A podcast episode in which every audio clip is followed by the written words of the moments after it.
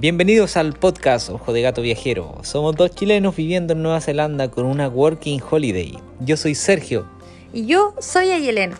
Y en este capítulo les contaremos nuestra experiencia en los primeros trabajos con la Working Holiday y cómo fue adaptarse a un ambiente laboral en Nueva Zelanda y los primeros rounds con el inglés.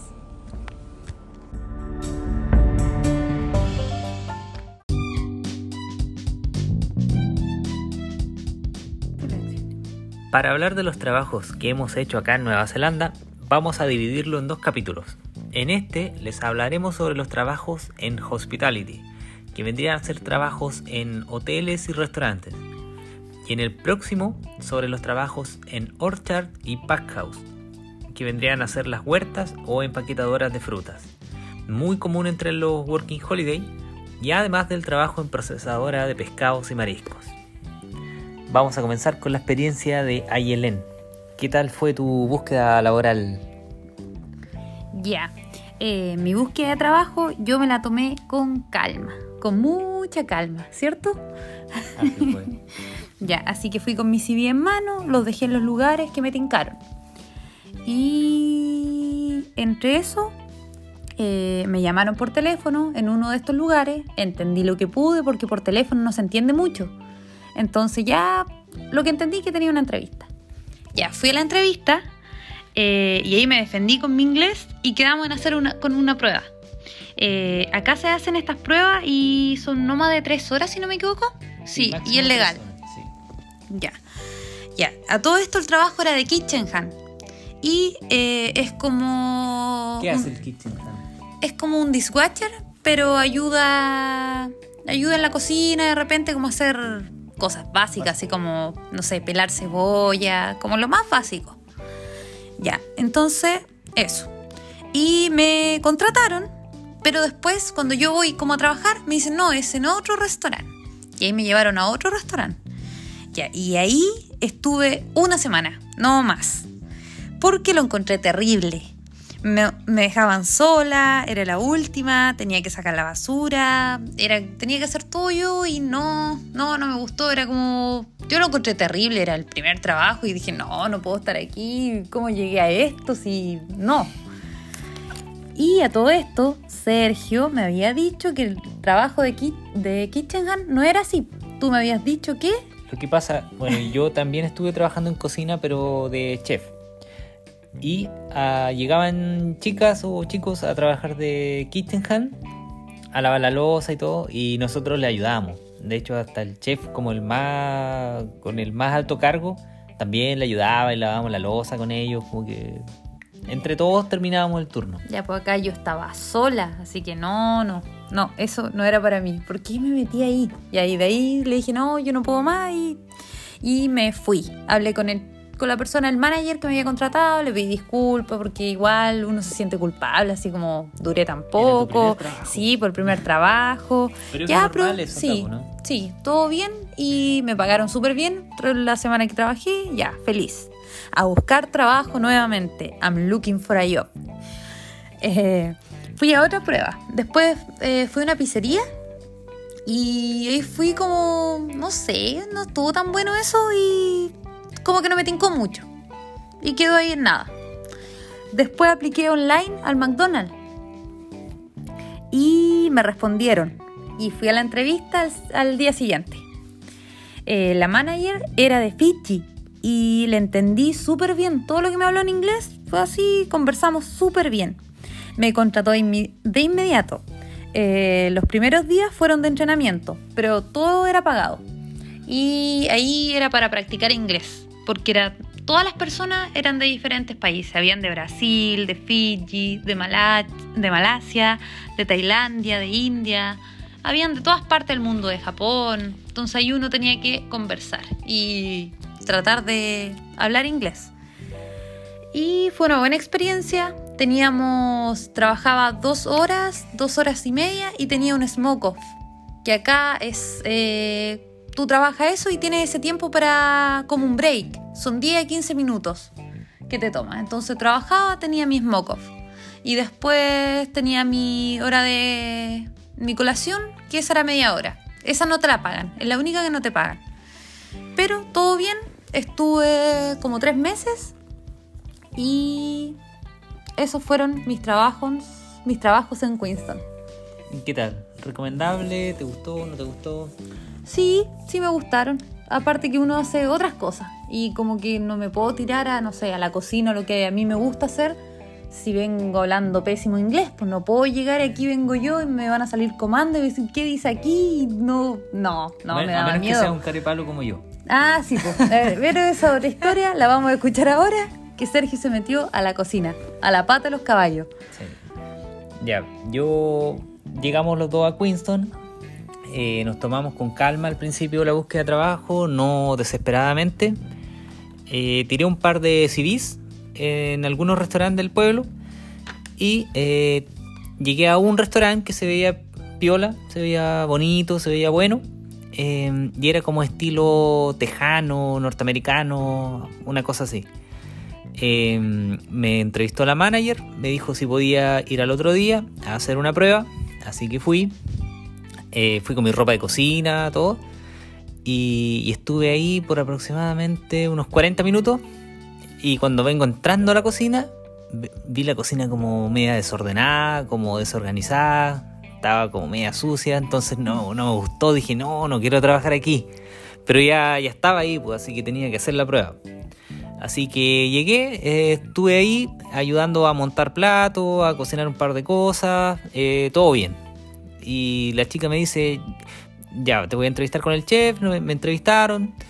eh, y después ella habló conmigo y me dijo, ya sabes que nos gustó tu trabajo, eh, te queremos contratar. Y ahí como que, chuta, ¿cómo le digo que no me gustó? Así que le inventé de que tenía otra prueba pasado mañana y que iba a ir a ese restaurante y íbamos a ver qué pasaba o si no volvía. Y me dijo, ya, no te preocupes y todo. A los dos días, de verdad me salió otra prueba en otro restaurante. Así que fui a ese restaurante a hacer la prueba. Eh, conocí a un chileno que estaba ahí en la cocina, estaba hace varios años. Llevaba como dos años trabajando. Eh, estábamos conversando cuando me dicen que ese restaurante no era el que yo debía ir, sino el de al lado. Así que fui al de al lado, ahí me hicieron la, prueba, eh, conversé con el chef, me dijo que sí, que le había gustado mi trabajo y que, y que me, que me querían contratar. Así que en ese me quedé, Es- ese me gustó. Eh, ahí estuve luego por cuatro meses trabajando.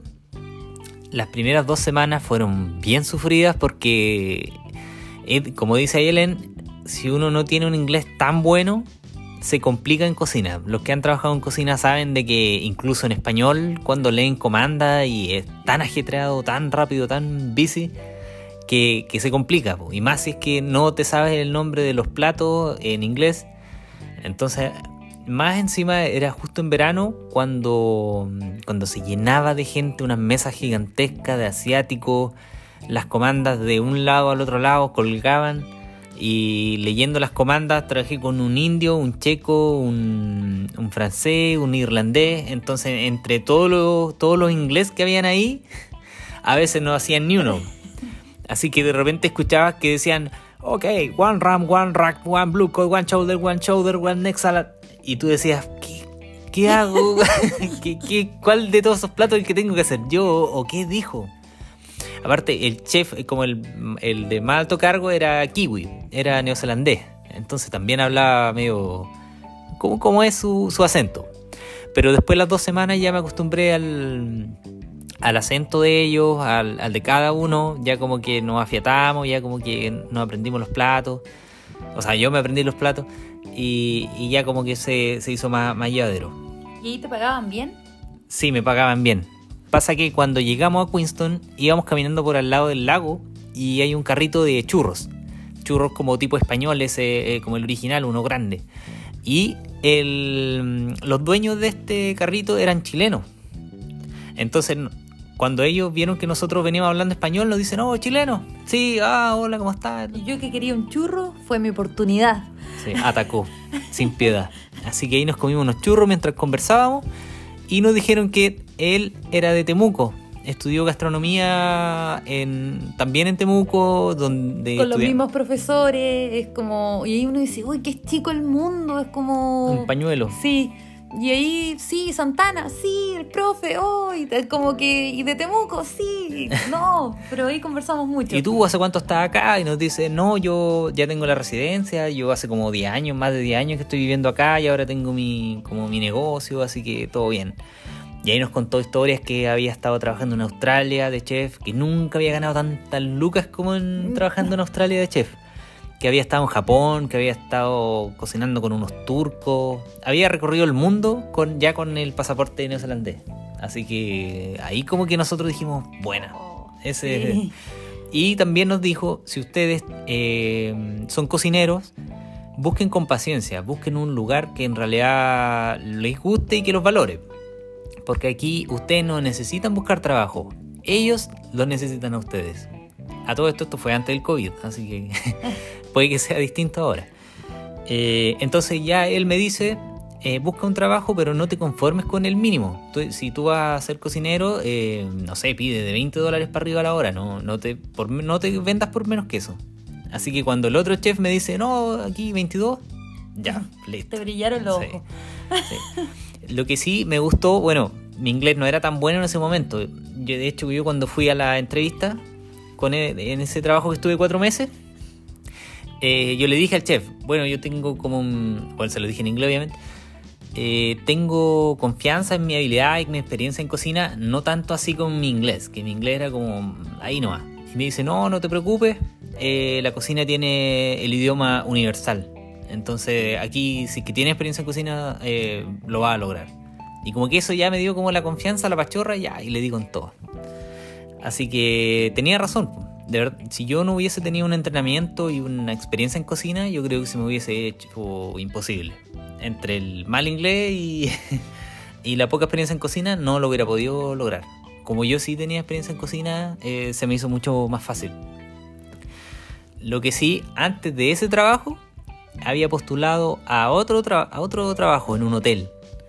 Eh, postulé por internet y, y cuando fui al, al día de la entrevista, me hicieron una entrevista como por media hora.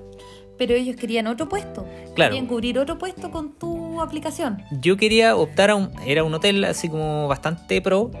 Yo quería entrar como de, a ver, de... De ayudante, de comis chef. de comis chef, que vendría a ser como ayudante cocina o como un cocinero así, como del que está empezando. Eso quería yo, como para empezar a agarrarle el ritmo, eh, conocer el sistema del hotel y luego subir. Mejorar tu inglés. Mejorar mi inglés, todo. Y resulta que yo había sido eh, head chef o jefe de cocina en, en Chile. Entonces cuando vieron mi currículum, se imaginaron de que, de que te- no sé, que tenía, me podían poner en un puesto como más, más, más cabrón. Entonces cuando llego el, el día de la entrevista, veo que el hotel es súper pro y digo, oh, aquí me tiré. Y viene la manager a entrevistarme con el chef. Y viene el... Y el chef era famoso, era, era un tipo que había entrenado chef para la Bo- Bocuse d'Or, que eran- son unas, unas copas, unos premios a la mejor gastronomía y pastelería del mundo. Entonces vienen en- entre los dos a entrevistarme como por media hora, preguntándome cuestiones que incluso en español la hubiese respondido así como mal. Porque mucho como juego de que qué harías si te pasa esto, y mucho supuesto y cuestiones que, que era- eran complicadas. Así que salí de, ese, de esa entrevista como sabiendo como que me había ido mal. Mal. Pero de todas maneras salí como contento. Porque fue como mi primera entrevista, como la más difícil yo creo que pude haber hecho. Después de, después de eso, todas las otras entrevistas iban a ser fáciles. Y después con eso ya conseguí el trabajo que, que les conté y duré cuatro meses, que fue, fue bastante... Fue una experiencia dura, pero fue bastante enriquecedor. Igual tu trabajo tenía hartas como cosas buenas. Dentro de- ¿Regalías? Sí. Sí, tenía hartas regalías. A mí nos llevaban de, de paseo, o sea, como no de paseo, nos llevaban a las viñas, Capacitaciones. sí. Nos llevaban a viñas que hay por ahí, por, por el sector, viñas de mm, viñas, bodegas, de vino. eh, así que nos daban degustaciones, eh, maridajes de tablas de queso, con esto, con esto otro. Eh, nos regalaban entradas para el cine. Sí. La fiesta de Navidad, una fiesta con Oh, todo pagado. con- Buenísima. Más encima Sergio me dice, vamos a una fiesta así como, no de Navidad, como nada. Y no me dice que era de disfraces. Llegamos allá y todos disfrazados, pero no, así unos disfraces pro, así muy bacán la fiesta. y yo ahí con mi ropa, así, nadie me dijo que me tenía que disfrazar. Es que a mí me dijeron que era disfraces, pero me imaginé que era como en Chile, que llegan unos no disfrazados, otros como... Nosotros fuimos los que no llegamos disfrazados. Sí, sí, pero varios, varios latinos más. no está como en nuestra cultura, pero acá la Navidad es como Sí, la celebran, como no, un carrete. sí, no, todo muy bueno. Sí, Así que, y así muchas regalías que los dos pudimos disfrutar de tu restaurante. sí. Bueno, no era mío. Ah, sí. Así que atentos los chefs si, si quieren venir a trabajar en cocina. Eh, antes del COVID era fácil, ahora ya está un poco más complicado porque no, no hay turismo, las fronteras están cerradas, entonces hay que esperar a ver si, si se estabiliza la cosa y vuelve el turismo a, a ser una de las fuentes más importantes de ingresos del país. pues. Sí. Pero muy buena experiencia trabajando en cocina. Si pueden estudiar inglés en su país, háganlo porque les va a servir harto. Sí. Acá igual se aprende. Yo creo que mm, se me ha hecho mucho más fácil ahora entender lo que la gente habla. Incluso no poniendo tanta atención, como que llegas a entender mucho más. Igual se te adapta al oído y además que acá, como hemos dicho, el inglés de las personas de acá es, es distinto. Sí. Es, no es el inglés que siempre hemos escuchado, que ya lo hemos dicho muchas veces y es muy diferente. Sí. Bueno, y eso vendría a ser nuestra experiencia en Queenston, en la isla sur. Eh, Antes del COVID, antes del COVID. De Queenston, ¿qué puedes decir? Que es una ciudad muy turística. Sí, es muy turística, eh, es muy lindo, tiene el lago, eh, es como un estilo entre Pucón, es como el sur de Chile. Pucón, Bariloche, una Sí. cuestión así como entre Argentina, Sí, como Y es como, va mucha gente, es... es la capital mundial del deporte, deporte. extremo. Sí, Así que todos esos videos que ven en, en Facebook o en Instagram Sí. de gente tirándose al vacío de como 300 metros son en Queenston. Sí. Así que si les gusta eso o, o esquiar también en verano, eh, Invierno. en invierno, sí, Queenston es la opción. sí, Sí. sí que...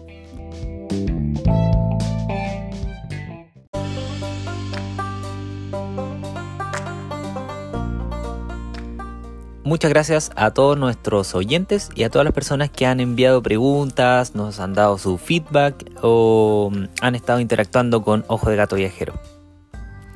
Si les gustó este podcast, nos ayudaría mucho que lo compartieran con sus amigos soñadores o alguien que necesite ese empujón para que se lance a la aventura. Estamos en Spotify como Ojo de Gato Viajero, todo junto. Y además en Instagram con el mismo nombre. Si tienen alguna duda o idea de qué les gustaría oír en nuestros podcasts, por favor háganos saber. ¡Chao!